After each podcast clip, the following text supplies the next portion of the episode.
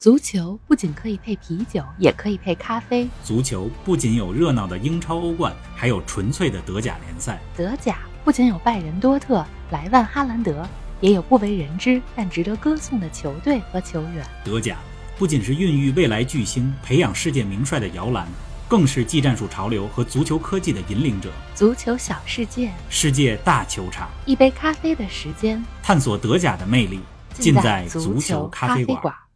听众朋友们，大家好，欢迎来到德甲探秘的第一期。这是我们足球咖啡馆和德甲联赛中国联合推出的播客系列节目。王老师你好，林子好，听众朋友们大家好。我们和德甲联赛官方合作的播客系列啊，终于开播了，非常期待。是的，感谢德甲中国团队的支持。一会儿中国团队的负责人也会在节目当中亮相。没错，咱们听众里啊有不少德甲球迷。但平时对德甲关注不多的听众们，大家也不用担心，我们的内容争取做到可深可浅。同时啊，我还想说一句话，咱们聊的是德甲，但里边的故事可不只限于德甲本身。那肯定的，因为德甲的球队、球员、教练带来的影响力，那是遍布全球的。你比如说五大联赛里边的英超，曼城、利物浦、切尔西、曼联这公认的四大豪门当中，都有德甲元素吧？是啊，曼城这两年表现出色的京多安出自德甲，瓜迪奥拉在德甲执教过三年。利物浦的克洛普、切尔西的图赫尔都是出自美因茨的教练。切尔西呢，人家还有德国三驾马车哈弗茨、维尔纳和吕迪格。是的，曼联现任的主教练朗尼克，那是德国足坛的战术教父。你把德甲过去五到十年的教练给拉出来，得有几十位管朗尼克叫师傅的教练。还真是。五大联赛之外啊，欧冠当中的球队，你看阿贾克斯，阿贾克斯的主教练滕哈格曾经是拜仁二队的主教练。而拜仁在欧冠当中的对手萨尔茨堡红牛也有很多德国足球的基因。当家球星十九岁的阿德耶米出自德国的翁特哈辛青训。是啊，哎，看来德甲真是和哪儿都能扯上关系呢。那要是跳出欧洲了呢？跳出欧洲，咱们说东亚，德甲这赛季出场的日韩球员，日本和韩国的球员加起来有十二位。比勒菲尔德的日本球员奥川雅也连续四轮都有进球，上轮和上上轮都打进过精彩的进球。哎呦，还真是！那你说个北美的呢？北美也有啊，加拿大的阿方索·戴维斯，过去两三年在拜仁的成长非常快，他领衔的加拿大国家队很有希望打进2022年的卡塔尔世界杯。再说加拿大的邻居美国，有九个球员在这赛季德甲出场过。十九岁的天才球员佩皮刚刚在东窗加盟了奥格斯堡。是的，还有在非洲杯上。前几天为尼日利亚进球的阿沃尼伊，这可是柏林联合的当家前锋。这样的例子，玲子，你要让我继续说的话，还有很多。哟，那可太多了。所以今天咱们德甲探秘开播的第一期，我特别想跟大家说说德甲联赛的魅力。咱们就来说说德甲下半赛季五大悬念究竟是什么。希望大家呢也在下半赛季多关注德甲。没错，在说德甲五大悬念之前呢，我先来一个五问冯老师，想通过五个问题，看看冯老师心目当中的德甲有哪些特别之处。哎，我怎么感觉肝儿有点颤？你甭看玲子的声音很优美，但问起问题来可以很犀利。行，开始吧。OK，咱们来开始啊。我的第一个问题是，五大联赛当中，咱们足球咖啡馆为什么先和德甲推出系列节目呢？这问题很简单，因为其他联赛还没理我呢。开玩笑哈，英超和意甲我们也都有接触。先和德甲推出这个系列呢，一是因为德甲中国团队非常支持我们的节目，没错。一会儿呢，大家也会听到他们的专访。嗯。二是因为我有德甲情节，小时候看比赛，周六晚上守在电视机前，关于五大联赛最初的记忆都是来自于德甲。是的，印象最深刻那个时候的球员就是拜仁的前锋杨克尔和埃尔伯。当时埃尔伯还不是巴西国家队的主力，我就在想啊，这巴西队得有多少人才啊？埃尔伯 都踢不上巴西国家队。是啊，小时候看德甲，印象最深刻的进球是杨晨效力法兰克福的第一个赛季，最后一轮，法兰克福在保级战当中对阵之前一个赛季的冠军凯泽斯劳滕。杨晨打进非常漂亮的一个劲射，吹响了法兰克福的进攻号角。身披二十一号球衣的杨晨在近角打出了一个小角度的爆射，非常的漂亮。哎呀，冯老师这说的非常激动啊！哎，那第二个问题有点直接了啊，冯老师，你的德甲主队是谁呢？你可太会问了，这个问题无论我怎么回答都得得罪人。是啊，你可能期待的答案是拜仁或者多特，但我的答案还真不是。嗯九十年代末二十一世纪初的时候，我最欣赏的球队是勒沃库森，啊尤其是他们获得三亚王的那个赛季。当时阵容当中啊，有巴拉克、卢西奥、施耐德，还有擅长踢点球的门将布特。我记得上学的时候踢球，每个人呢都有一个外号，你踢得好，人家就会给你起名比如有人叫罗纳尔多，有人叫卡福。我当时就特别希望有人叫我巴拉克。总之啊，一直都比较喜欢勒沃库森。虽然他们一直没拿冠军，但勒沃库森总能踢出有激情的足球，而且呢，经常有那种富有激情而且战术理念独具一格的教练在勒沃库森执教，比如施密特、博斯以及现在的主教练塞瓦内都是非常有激情。二零一九年啊，我在北京见到当时国安主教练施密特的时候，我和施密特说怎么说？：“我说我可是二十五年勒沃库森球迷。”施密特听了以后还挺感动的。是啊，勒沃库森给人的感觉就是既不属于胜利，也不属于失败，只属于美丽，就是这劲头。刚我说勒沃库森啊，你注意我用的词儿是欣赏，对呀、因为我并没有那种特别主观的主队意识。如果真要从情感上说一个有连接的主队，我的主队是弗赖堡。啊咱们十月份的时候也做过弗赖堡的专题节目。是的。关键是说弗赖堡不得罪人。哎呀，来说下一个问题吧，咱们问问球员吧。除了莱万和哈兰德，目前德甲当中你最关注的球员是谁呢？我能说仨吗？行吧，多特蒙德的英格兰中场贝林厄姆，嗯他才十八岁，已经代表英格兰参加了欧洲杯，而且代表多特在欧冠当中有不错的表现，他日必成大器。年轻小将。是的，还有呢？二零二零年呢，维尔茨以十七岁零三十四天的年龄成为了德甲最年轻的进球队员。当然了，这个记录之后被穆科科刷新了。而这个赛季呢，现在打到一半，维尔茨进了五个球，贡献了九个助攻，在助攻数上排在德甲的第二，仅次于拜仁的托马斯穆勒，这是第二个人。是的，第三个呢？第三个人就是拜仁的小将穆夏拉，他的技术非常全面。刚我说这三个人啊，目前都是十八岁，从这一点你就能看出来，德甲真的是一个培养未来巨星的造梦工厂。未来可期呀、哎，我来说我的第四个问题啊，这赛季的德甲赛程已过半，已经打完的十九轮中，你心目中的最佳比赛是哪场呢？可能很多人啊会选十二月的德国国家德比，多特二比三输给拜仁那场，啊，而且那场球莱万和哈兰德双双进球。是啊，但我觉得那场比赛啊，双方踢的有点乱，虽然很精彩，但是技战术的水平没有达到最高的水准觉。得哪个最好呢？我选择的是十一月份莱比锡二比一战胜多特的那场比赛。啊，莱比锡和多特这两个队被视为最有机会挑战拜仁王位的两个队。那那场比赛呢，打得非常的精彩。莱比锡的恩昆库有着球王级别的表现，不仅打进一球、助攻一球，而且还有一个镜头是恩昆库在多特的禁区里连续做了两个马赛回旋的拉球。可惜射门打在了立柱上，不然那个球会是2021年世界足坛排在前三的最佳进球。德甲这赛季啊，还真有不少经典的进球。比如呢？比如上周末和上上周末，即使是比勒菲尔德这样的球队，看起来很普通的比赛，比如和菲尔特的比赛，比勒菲尔德的日本球员奥川雅也，还有德国前国脚卡斯特罗，也有两个非常漂亮的进球。所以希望大家多看德甲，应该多看一看。有好的进球都在那儿呢。是的，哎，方老师，第五个问题啊，也是最后一个问题。五大联赛当中，你认为德甲和其他联赛相比最与众不同的地方是什么？或者这么说吧，如果我只有一个看球的时段，只能在德甲和英超当中二选一，你用什么样的理由来说服我看德甲呢？哎呀，要想说服你这个事儿，理由可以有很哎多，呦，是吗？不过咱们只说三个。好，第一个呢，第一，德甲是培养未来巨星的摇篮。嗯，你看，二零二零年的夏季转会的标王哈弗茨，这是勒沃库森培养出来的。是的，二零二一年转会费排在第三的桑乔，这是在多特蒙德成名嗯，的。还真是。桑乔作为英格兰球员，当时选择了一条不太寻常的道路来德甲发展，成为了世界级的球星。是的，那接下来的二零二二年的夏天，如果不出意外，标王有可能是哈兰德。当然了，作为德甲的球迷，我们还是希望哈兰德留在德甲，对吧？这是第一个理由。来说说第二个理由呢？第二个理由就是德甲出名帅啊，咱们就只说一个俱乐部，嗯美因茨就先后出来了克洛普和图赫尔。啊，是的，名帅呢，自然带着独特的战术体系，克洛普的压迫反抢，包括德国足球的战术教父朗尼克，对吧？他的八秒夺回球权、嗯十秒完成进攻的理论，这都是享誉世界足坛。没错这是第二个理由，就是主教练。还有第三个理由呢？第三个理由呢，就是德甲有很多先进的科技。咱们之前节目里边说过弗赖堡的太阳能球场，对吧？在之后的节目里面呢，咱们还会专门聊到德甲的转播技术等等。你看，光刚才这三个理由，你怎么着得看看德甲吧？嗯，是的，你看德甲，就比看其他联赛的球迷先目睹未来巨星的本色，先目睹世界名帅，还呢先了解足球科技。你呢就比别人先懂球。哎呦，冯老师可太会说 了。这么说来，你看是不是得看看德甲？理由非常充分了。哎，别光听我说，咱们接下来呢，听听德甲官方的声音。好的。上周啊，我和玲子来到了德甲中国的办公室，在北京采访了德甲中国的两位负责人 Edward 和 Sunny。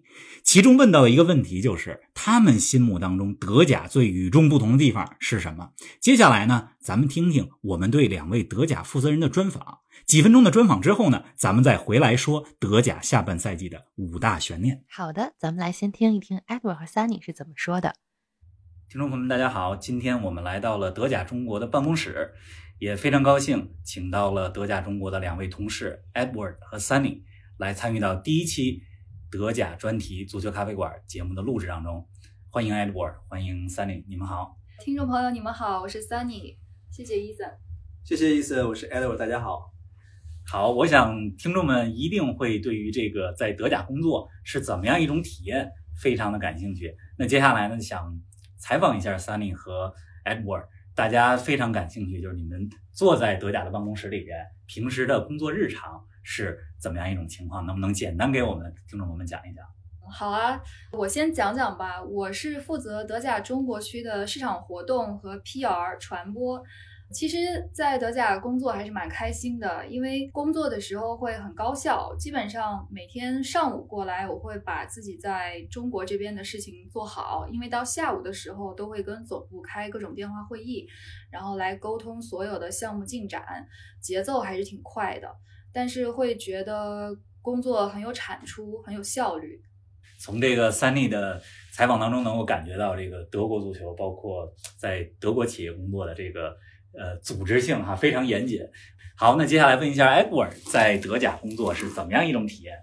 嗨，大家好，我是 Edward。呃，我平时主要的这个工作的职责呢是负责两块内容。呃，第一块呢就是和我们在中国的转播商呢进行合作。呃，大家知道呢，从这个赛季开始呢，德甲在中国有一家这个卫视的这个独家转播商，就是我们中央电视台体育频道，包括 CCTV 五和 CCTV 五加啊，CCTV 风云足球等等这些频道。呃，另外呢，还我们也有五个这个数字平台啊，像呃腾讯体育、呃抖音、懂球帝、虎牙和咪咕啊这些数字平台呢，也从这个赛季开始在中国。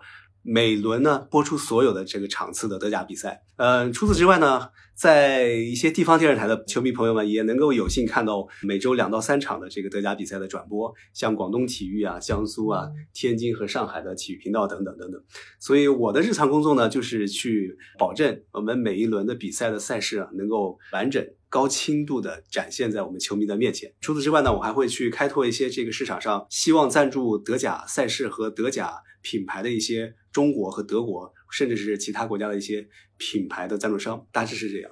谢谢，谢谢。所以大家平时能够看到德甲，包括现在还有德乙的直播，是因为我们的背后有 Edward。谢谢，谢谢。好，那接下来呢，我想这个问一下 Sunny 和 Edward，就是他们心目当中的德甲是怎么样一个联赛？因为球迷朋友们现在的时间也非常的宝贵，一到了周末，尤其是周六晚上、周日凌晨、周日晚上、周一凌晨。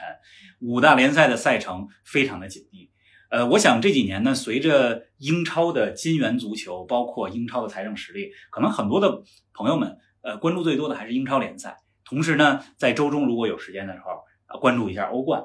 但其实从我作为足球主播的角度来讲啊，我是从九十年代就一直看德甲，呃，也是通过中央五的转播。当时我记得中央五非常清楚的是黄健翔，然后于大川老师。还有李冰冰老师，然后当时呢还是只转播一场比赛，不能看到其他的比赛。每当其他比赛有进球的时候，于大川老师就说又有进球，那个声音现在还回荡在我的耳边。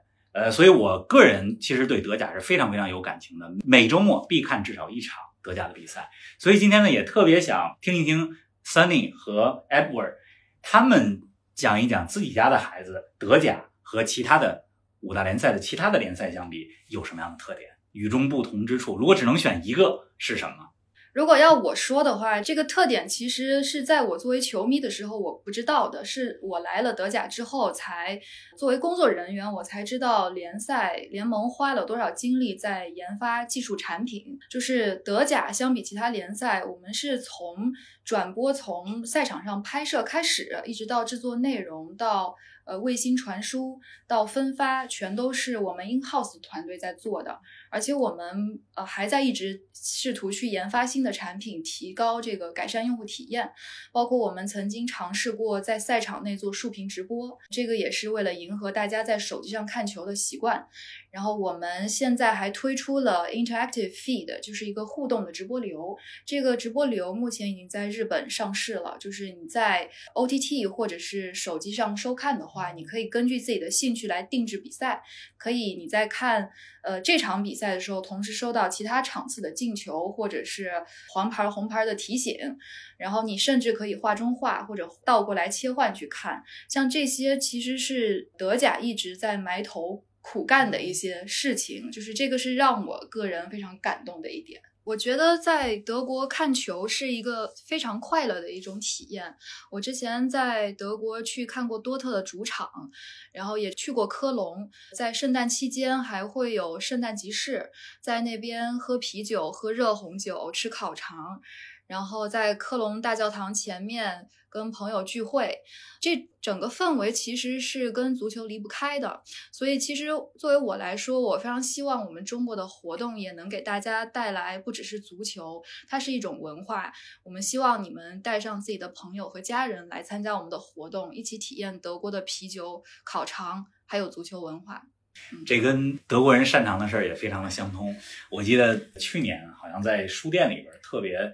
热门的一本书就跟德国工业的四点零时代以及德国怎么引领在各个行业当中的这个技术的革新，呃有关的这么一本书。所以跟 Edward 跟 Sunny 聊天的过程中，基本上每次都能聊到德甲联赛是如何推动着足球的创新。我想在之后我们的节目当中也会有一两期的专题会讲到德国足球的技术创新。好，那接下来我们再听一听 Edward，看看他心目当中德甲最与众不同的地方在哪儿。听众朋友们，大家好。呃，对于我来说呢，我觉得在德甲联盟中国办公室工作的期间呢，呃，我印象最深的应该是，呃，德甲在中国，呃，从联盟到各个俱乐部在中国设立的办公室呢，总数达到了七家，有六家俱乐部加上我们联盟的办公室呢，在中国的北京跟上海设立了常任的办公室。所以对于球迷来说，这个是相对于其他联赛最独特的一个地方。这背后意味着。啊，这七家办公室能够让中国球迷呢，在第一时间在线下和线上，呃，接触到我们德甲的文化、德甲俱乐部的所有的一些活动的信息，参与到活动当中去，甚至和我们的球星连线。那在疫情之后呢，去亲眼的看到或者是参与到球星的面对面的互动呢，都是有可能的。这个对于中国球迷来说，我觉得是非常好的一件事儿。呃，我觉得。德甲俱乐部在中国呢，其实跟德国人的这个民族特性可能是很相似的。德甲的俱乐部在中国呢有六家已经开始办公室了，但是呢，他们都非常的团结。就比如说吧，我们国家德比的两支队伍，呃，拜仁跟多特，从上赛季开始到这个赛季的第一场国家德比，他们的这个线下的球迷推广活动都是在一起。所以这个可能在其他联赛我不知道是不是现实啊，但是在德甲联赛其实是大家一块儿呃凝聚在一起，然后去。跟自己的球迷，甚至和这个对方的球迷一起去欢庆这个盛世、这场比赛，我觉得这个是一个很好的一个事情。嗯，好的，谢谢 Edward。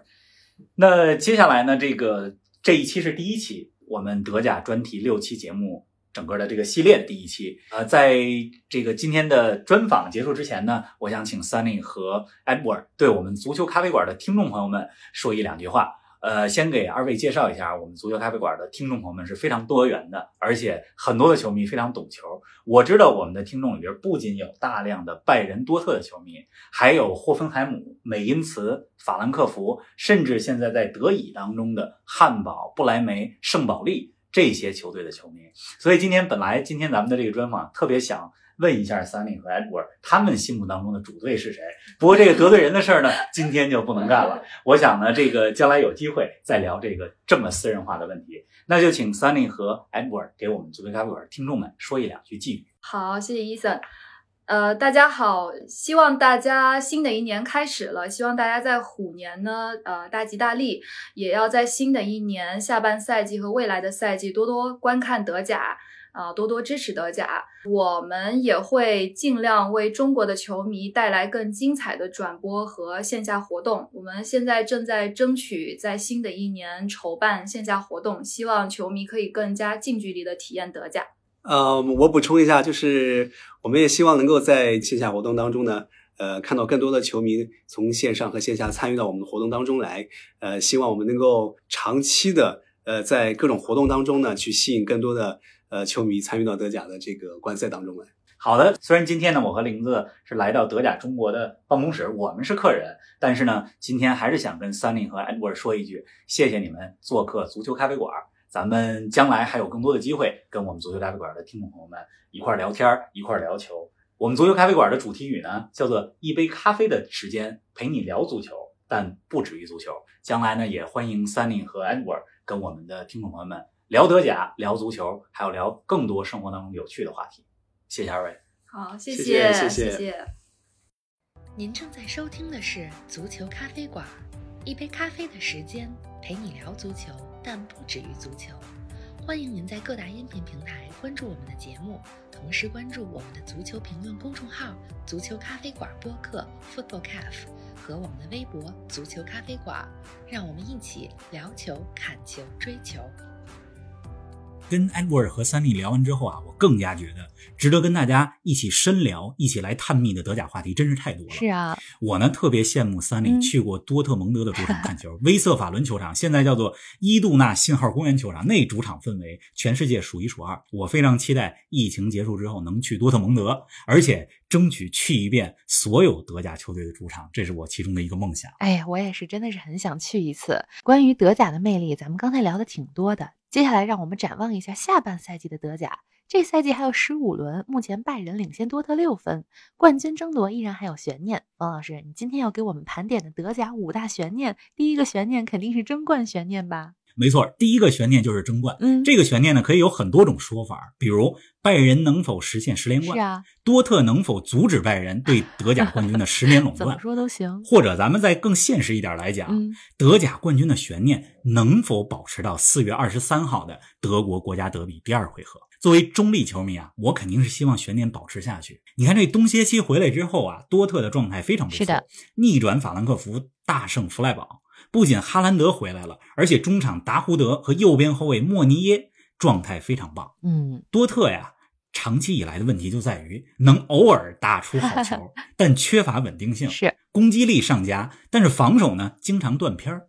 现在拜仁和多特差六分，对吧？如果四月二十三号国家德比的时候还差六分，那么冠军争夺就是有悬念的。是啊。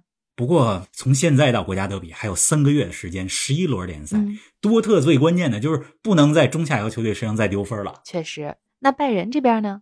冬歇期回来之后啊，拜仁意外的输给了门兴，不过这个跟球队大面积受到新冠影响有关系。之前咱们也分析过，拜仁的实力在欧洲数一数二，但板凳的厚度和其他的欧洲豪强相比，并不是很深，能打的球员就是十五六位，超出这些球员可能就影响整体实力了。你可以相信拜仁十连冠的理由太多了。拜仁唯一的变数，那可能就是欧冠啊。欧冠十六进八打萨尔斯堡红牛问题不大，但到了三四月份八强战和半决赛，如果抽上了像曼城、利物浦、切尔西、大巴黎、皇马这些队，那肯定会非常分心的，对吧？可能联赛当中就会有松动。总之吧，希望争冠悬念一直保持下去。是的，哎，拜仁和多特啊，在积分榜上甩开了其他球队，但排在他们之后的球队积分可是相当焦灼呀。第三名的勒沃库森和第十名的美因茨积分差距都只有四分，看来欧战名额争夺相当激烈啊。咱们要说的第二个悬念啊，就和欧冠、欧战的名额有关。啊、德甲从十年前的二零一二一三赛季开始有四个欧冠的名额。是的，过去这几年呢，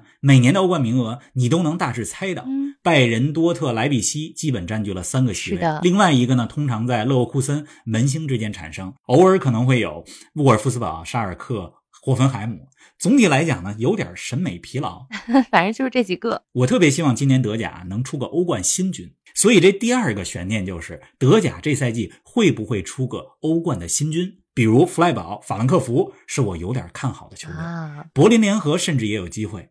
我就特希望德甲能出个像意甲的亚特兰大那样的球队。哎呀，冯老师的梦想是每个联赛当中都有一个亚特兰大呀。前两个悬念都和球队排名有关，那第三个悬念该和球员有关了吧？哎，玲子掌握了我这套路。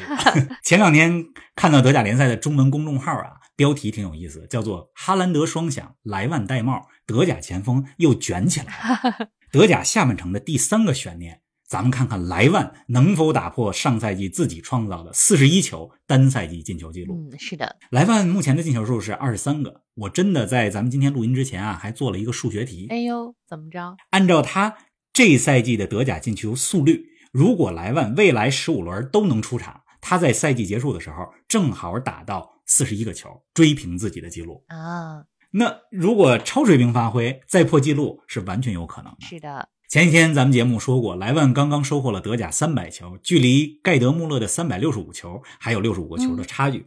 这六十五个球啊，看起来很多，但按照莱万的速度，下个赛季，也就是二零二二二三赛季结束之前，也不是没有可能。哎，有可能就达成这个成就了，超越盖德穆勒，成为德甲历史上的第一射手。当然，这是咱们的猜想了，还要看具体的比赛。但作为球迷啊，我觉得大家都希望，对吧？用自己的双眼见证记录被刷新、被改写。那肯定的。有人说莱万要离开德甲，我建议莱万可以考虑破完所有的记录再离开德甲。